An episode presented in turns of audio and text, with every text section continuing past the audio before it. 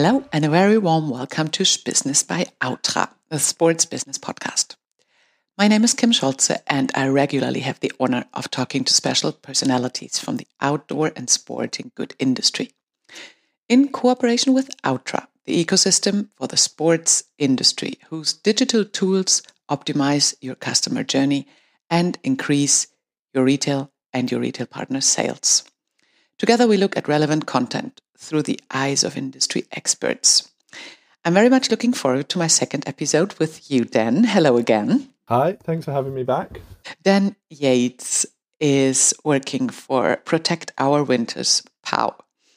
I, of course, recommend to listen to our first episode where Dan introduces himself, the dreams and the authenticity that drives you, and why you are there where you are. So, um, ideally to start and come back into the complete flow of our conversation. You are engaging the outdoor community in environmental action. That's what your LinkedIn says. And your job title is the partnership manager. You describe what you do and why, as said in the first episode. For now, it would be great if we deep dive into the projects and programs you do. To summarize, education, climate offsetting, deforestation, and change making is your key uh, responsibility with POW and you as a person as well.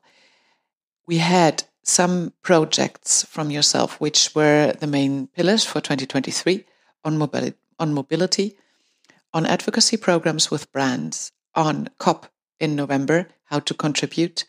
You said you will influence the European elections, and you have some concrete working fields like a brand Goodhart table or events, and also the FIS athlete program.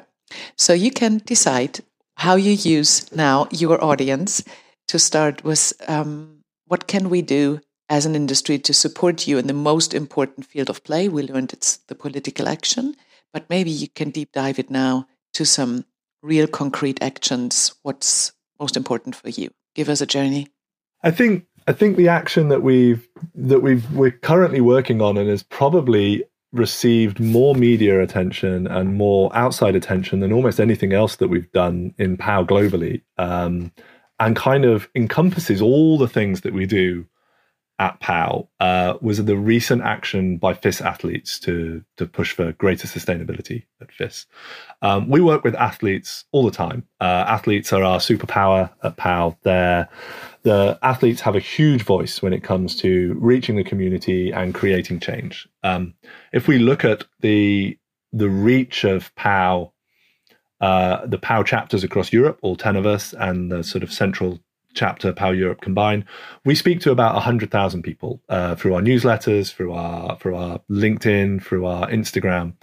But when we look at the reach of our athletes, we have a POW Athlete Alliance, athletes that want to engage in climate action. And they come from all sports, whether that's surfers, climbers, mountain bikers, skiers, snowboarders, whether they're alpine racers or free riders, you know, the whole the whole gamut of of outdoor athletes. When we look at the reach that they gain when they speak to their community, they speak to about 3 million people through their channels. So they have a huge reach and a huge level of of POW of um, role modeling uh, of influence that that we can't have as power and we try and enable that as much as possible we offer our athletes or the athletes of brands training to speak clearer on climate, to be more effective in climate action. And I think the very the very you know zenith of this that we've seen recently is Julian Schutter, who is an alpine racer, um, is a member of Austria's POW Austria's Athlete Alliance. So he's a POW athlete from Austria. He's also um, sponsored by Atomic, who is one of our brand partners. Um, he decided that he he had had enough of the kind of intransparency and apparent lack of action from FIS on sustainability and particularly on climate.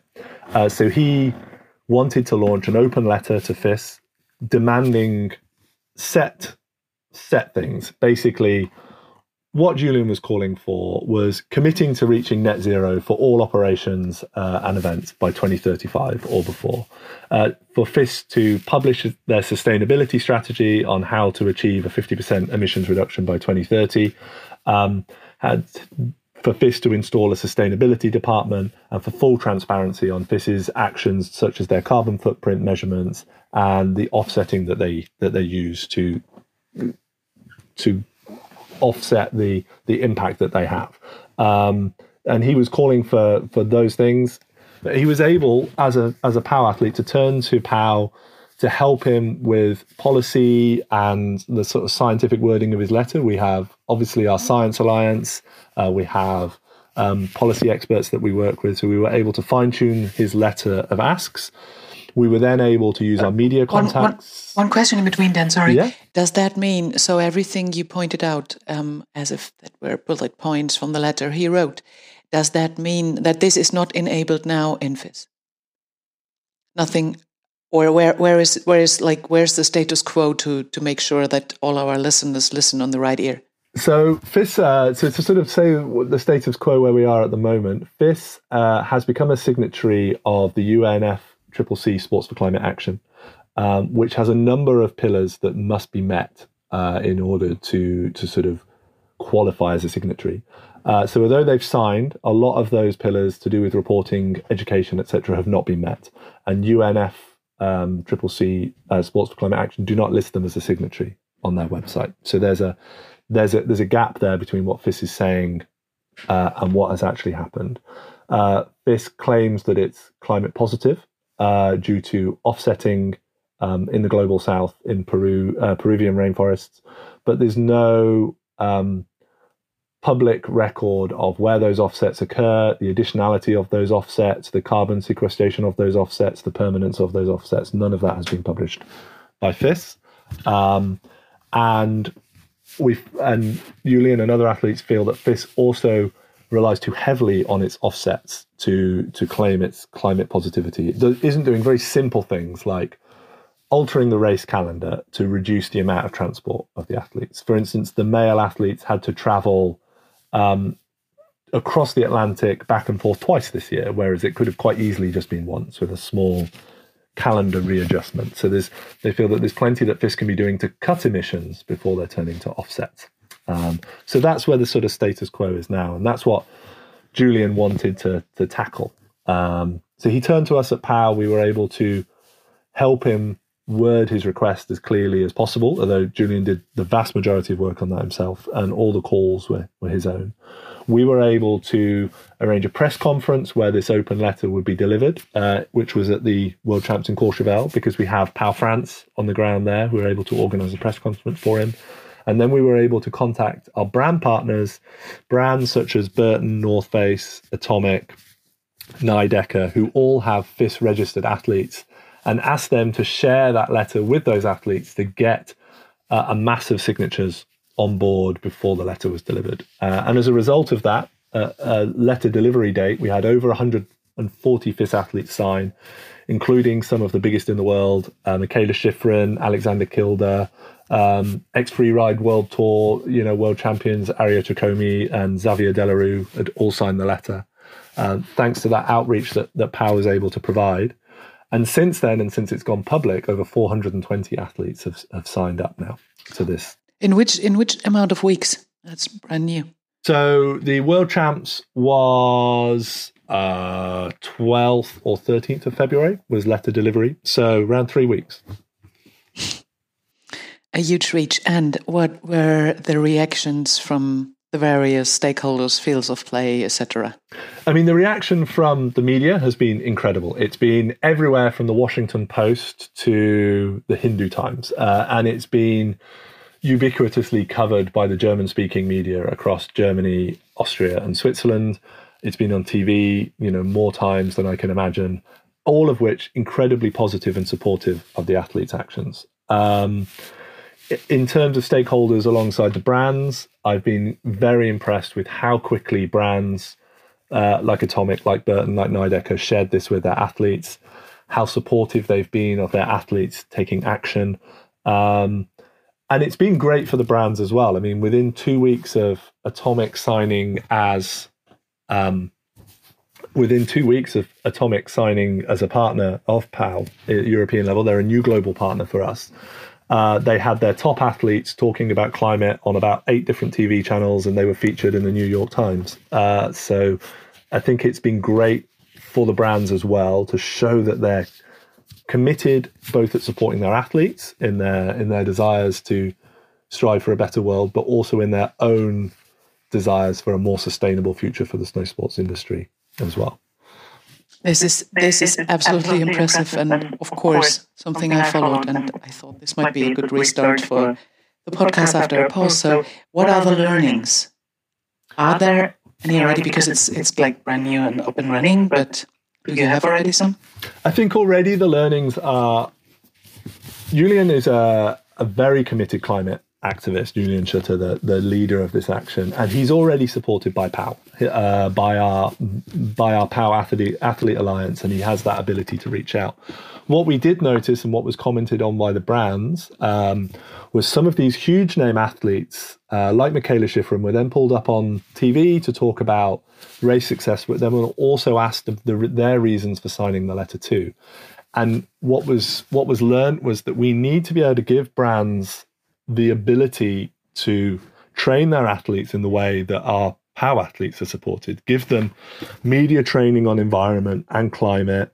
Give them media training on how to express the fact that they want to make a difference in this world, even if they're maybe not perfect themselves. Even if they're having to be a part of this imperfect world, they might have to take a flight to a competition or they might have to drive more miles than they want to to to train or compete they still have a voice and they still have a right to call for things to be different, uh, to, to sort of face that fear of hypocrisy that they have. So, as a, as a result of that, Atomic have asked us to come and give um, climate and media training to their athletes on this, even the ones that aren't POW athletes already. So their whole team has this ability to communicate on these topics. That's been a that's been a big learning that maybe that should have been in place before you know, and Atomic have realized that and have called POW in, and we're more than happy to help with that. So that's been a big learning. Um, you know what? Um, please don't forget what you were saying, but just adding that is that's one of the answers for how can I change something as an individual. It's amazing. Yeah, I mean the ability to communicate is is key when it comes to um, individuals having their impact. Uh, a good friend of mine who was a back in my days as a river activist said um, you don't need to be a scientist to be an environmentalist. You just need to be a human with a voice.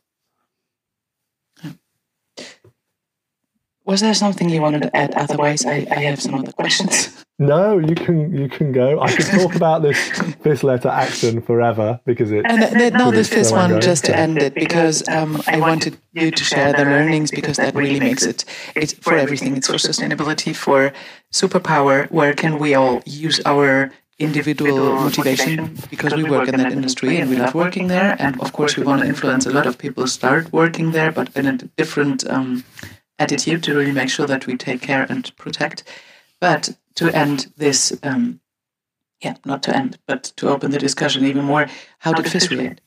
So FIS have initially reacted uh, by just restating their current claims, which was we're climate positive, we do this offsetting, but with no information around that. That their um, that their sustainability um, uh, kind of strategy is in place, but it just hasn't quite been published yet, despite the fact it was announced two years ago uh, that it would be there any second. So FIS initially uh, replied uh, quite evasively. Um, since then, uh, and very recently, I think this happened like two days ago, um, they have started to publish some of the data that we've asked for.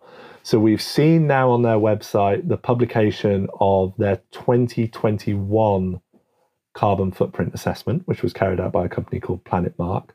No sign of their 2022 assessment yet. So, so far, only one assessment from October 2021. So, you know, two and a half years ago or, or whatever. That one's been that one's been published. So we are starting to see uh, some of the information come out from FIS now, which is great. Um, the optimist in me would say that perhaps they are doing everything and it is all on its way. Uh, but the cynic within me would say they've been slow to publish them some of this because their sustainability actions are not quite where they should be. Uh, so it, it's an ongoing process, but we have seen some response, and we will certainly be keeping the pressure on throughout the off season. Um, and if nothing has happened and there's no, you know, kind of full transparency or full publication of the the details we're asking for by the start of the race season this coming fall, uh, then we'll we'll pick up the action again. Thank you very much for that outlook, and also, of course, a call to action to the industry. Before we come to our next question, which will, which will be, please pick out one other project. It could be the mobility program, or one of the ten others you named, which are important for you from 2023. Um, it could it could also be the COP or the um, brand hardcore table. You can choose. But before we hear a short commercial, here's a commercial to follow. Do you know what Deuter, Ortovox, Atomic, Bergans, Devold, Schuster Sport, Globetrotter, and several other outdoor brands have in common? They are outdoor enthusiasts, yes, of course, but they also work together in the Outtra ecosystem to create a new customer journey. Outtra will be your game changer for retail strategy. Their tools to data availability and transparency enable a flow of sales like you've never experienced before. With Outtra, end consumers can directly see on your brand website in which stores your product is available. They can make reservations and pick up, and they can search for alternatives products to make appointments with your retail partner. So sign up for this ecosystem that has become a key player in the outdoor and sports industry. It will change the way you perform in retail. Contact and information at outtra.com with a double T. So we're back to you, Dan.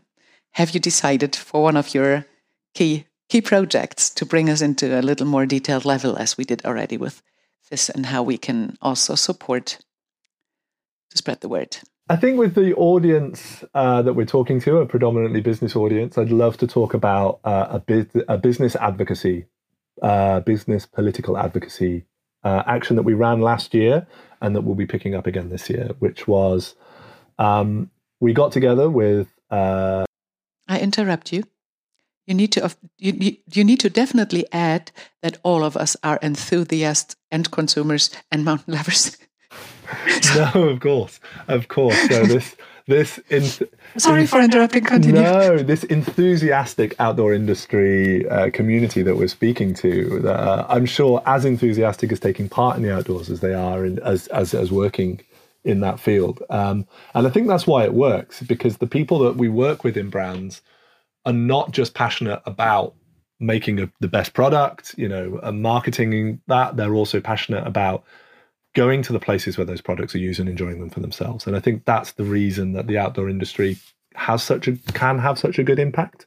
Why its superpower can be, you know, working to protect the places that its markets rely on. I think because the vast majority of the people I've met in that industry are also enthusiasts themselves. So I think that's that's really key. And, and thanks for reminding me to uh, of that. Before we deep dive too much into our business language, of course we need to, but the enthusiastic is um, is the most important thing where you can deliver purpose.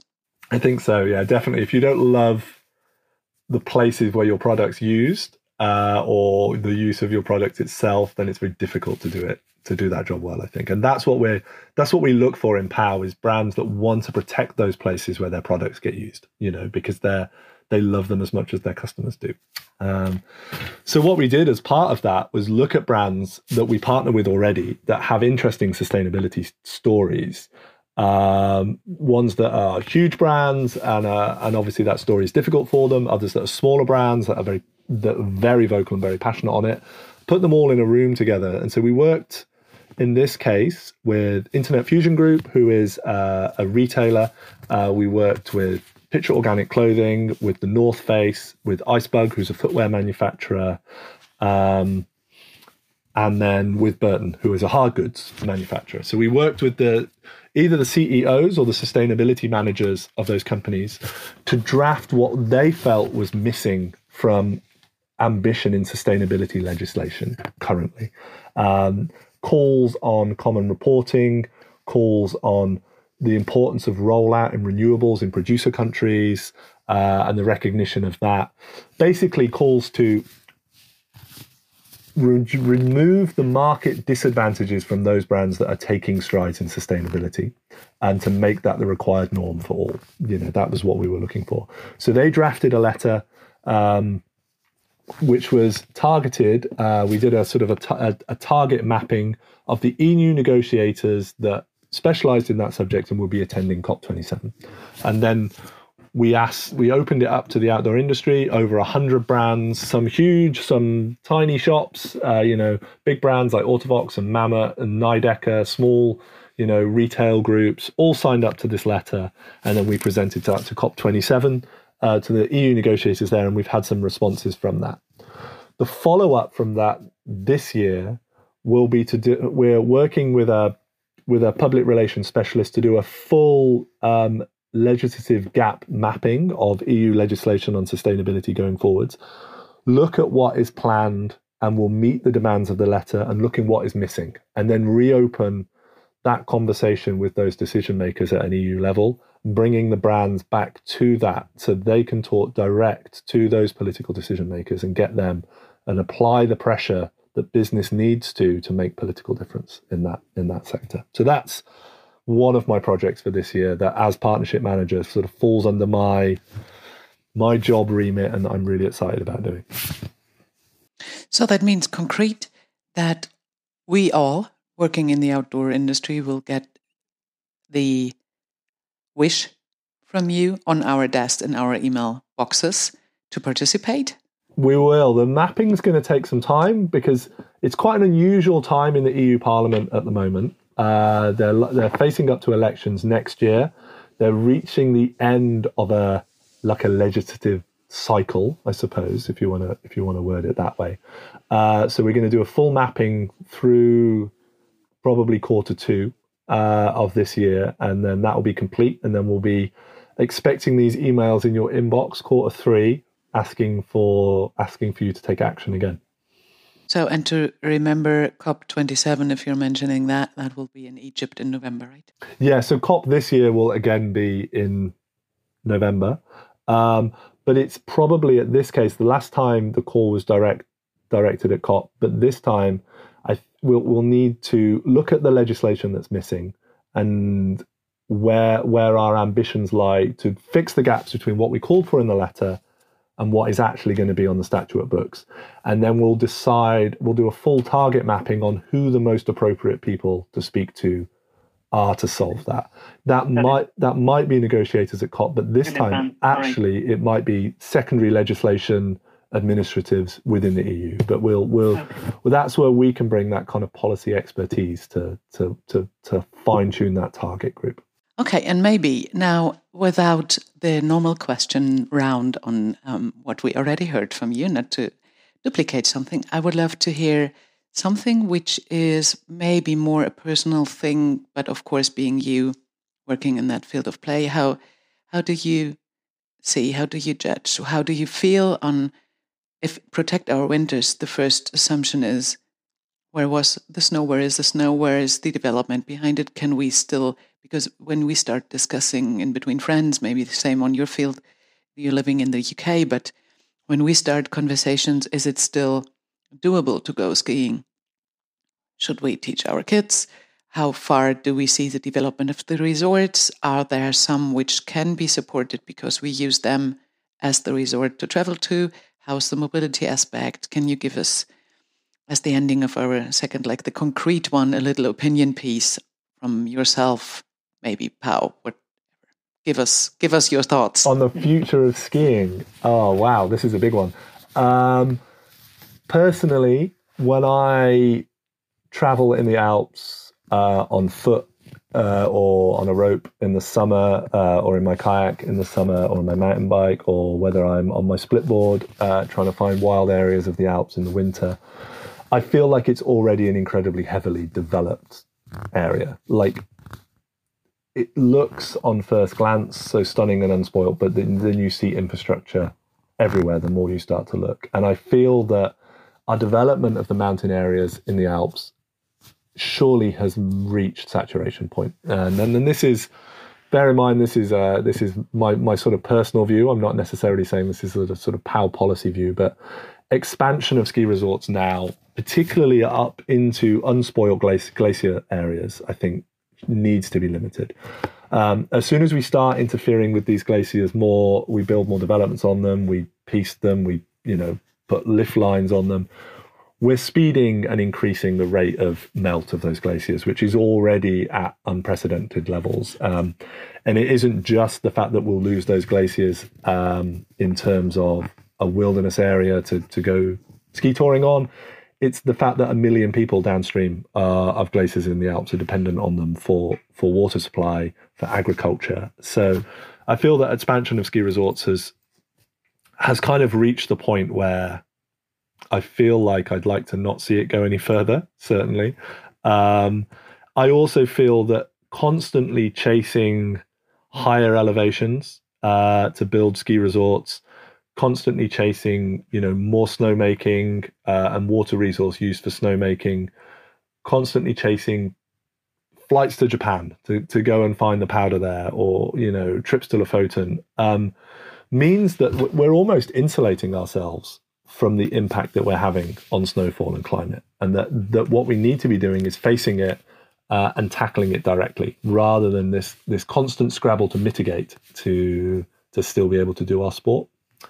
Um, yeah, I think I guess I also come from a very you know before POW I worked for a, a, a preservation of wild places NGO or I founded a preservation of wild places NGO. So I'm I'm very much of the militant let's not build anything else camp.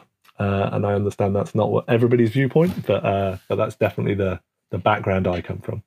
So for the wish, we heard a lot get in contact get engaged, rebuild your organization, focus on what's really important for still having an industry in a few years. Otherwise, things will change.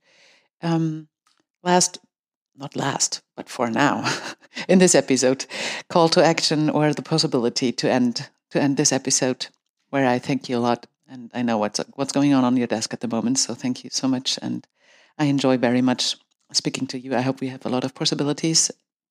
Take the last words, highlight what you want to see this year or I'd love to see more brands taking action with POW. I'd love to see brands using their business voice for political action, not being scared to speak up on politics. I'd love to see brands work more on their sustainability, uh, and but not just in terms of you know sort of are we going to make this jacket with more recycled material, but in terms of making sustainability the heart and the core. Do you want everything. me to interrupt you? you know, I just sorry. I just don't want the you know I want um, brands to make sustainability the core of everything they do, from how they travel to how they heat their office to what sort of energy their factories in the, the Far East are using. You know, like the whole, it needs to be the whole sustainability needs to be first and foremost in people's minds when they do it. And then communicating out on the importance of protection of the places that their products are used. So whether that's through engaging their athletes in being storytellers and communicators on climate, whether it's to do with you know, engaging their customers and community um, and community on becoming advocates for climate as well. So I'd love to see brands take this holistic, you know, 100% 360 degree approach on tackling climate and protection of our wild places uh, as as being the core aspect of their of their business strategy. Uh, and here at POW, we'd love to help them do that. Yeah, thank you so much, Dan. You, you were interrupted, and we had so many technical good and bad things in our podcast. So everything was said. And um, thank you very much. And I hope that me as a person, Kim, but also all the outdoor enthusiasts we all know with the network promote what you do. Thanks a lot for sharing. And thanks for your enthusiasm, which always inspires a lot. So whatever you can as a when you listen to our podcast right now, please spread the word, as I already said. Share our podcast Try to engage as many people as you can for individual action, but also for your field of play for work. Dan, thank you so much. Thank you. it was a pleasure. And thank you for everybody listening to Business by Outtra. Bye bye.